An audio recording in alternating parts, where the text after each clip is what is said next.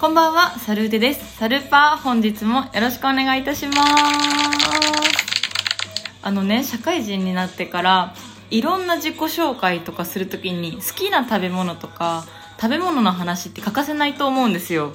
で、好きな食べ物何って私、昔はよく聞いてたんですけど、好きな食べ物ってもう永遠に出てくるわけじゃないですか。なんか私の場合は特にその中でもこれが好きっていうのが本当になくて、なんか本当に季節によってたり、年によって変わったりするから、昔は、まあなんだろう、スーパーカップが好きって言ってたけど、今本当にスーパーカップが食べれなくなっちゃってるし、甘いものも昔は好きだったけど、今そんなに甘いものが好きじゃないのね。だから、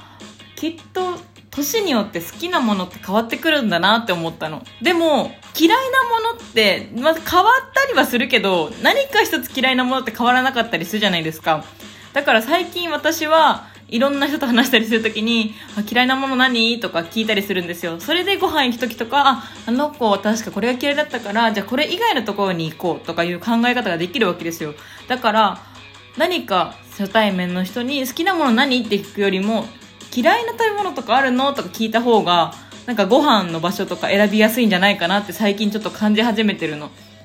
で、逆にね、この前私も嫌いな食べ物何ですかって聞かれたんですけど、まあ、嫌いな食べ物はこのラジオで散々言ってるんですけども、納豆が本当に大嫌いなわけよ。でも、納豆以外にも、まあ、嫌いなものはあるんだけど、納豆は出されても食べない分類の嫌いに入るのね。で、あと嫌いな食べ物はあるんだけど、それ以外は、納豆以外はね、出されたら食べるの。自分では選ばないけど、出されたら食べないぐらいの嫌い、ん？出されたら食べるよ？でも自分では選ばないよ？っていうジャンルの嫌いに入るの。で、あともう一段階あるのは、まだ食べたことのない未知の食べ物。で、見た目がちょっとまだグロいかなとか、そういうものが嫌いに入ったりするのね。だから、嫌いな食べ物って3段階に分かれたりするの。本当に出されても食べない嫌いなもの。出されたら食べるけど、自分では選びたくない嫌いなもの。それかと、最後に、もう食べたことのない未知のもの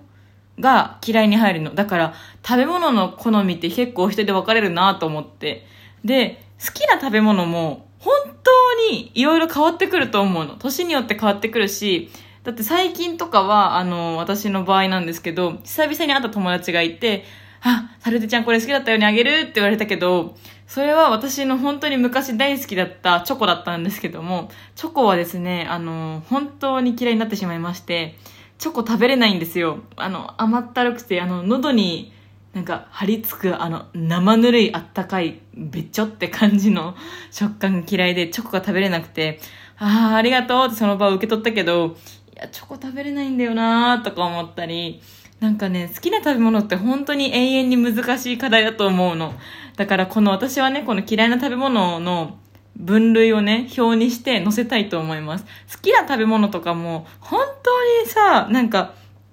好きな、なんか永遠にさ、もうずっとこれが好きですって人もいるじゃん。そういう人ってやっぱすごいよねって思うよね。そういう人がきっとなんか恋愛に対しても一途だったりするのかなとか思ったり、あとは好きな食べ物を私は今はサバなんですけど、サバなんて昔、小学生の時とかに、サバ好きですなんて言ってなかったし、中学生、高校生とかになっても、多分、桃が好きってずっと言い続けてたんですけど、大学生になってからサバの良さに気づいたり、いろんな食べ物に出会うことによって、好きな食べ物って変わってくるんじゃないかなって思いましたっていうお話です。何の話って思ったかもしれないんですけど、そう、最近ちょっとすごい疑問に思うの。好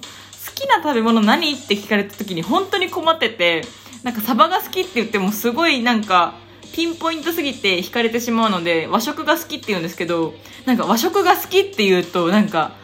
こいつ寿司連れてってほしいのかな高飛車な女かなみたいな感じで思われちゃうのがちょっと嫌なんですよね。なんか好きな食べ物答えるとき本当になんて答えればいいかなと思ってめっちゃ困ってるの。どうしよう本当に。なんかもう特にさ新入社員だからいろんなところで自己紹介するわけさ。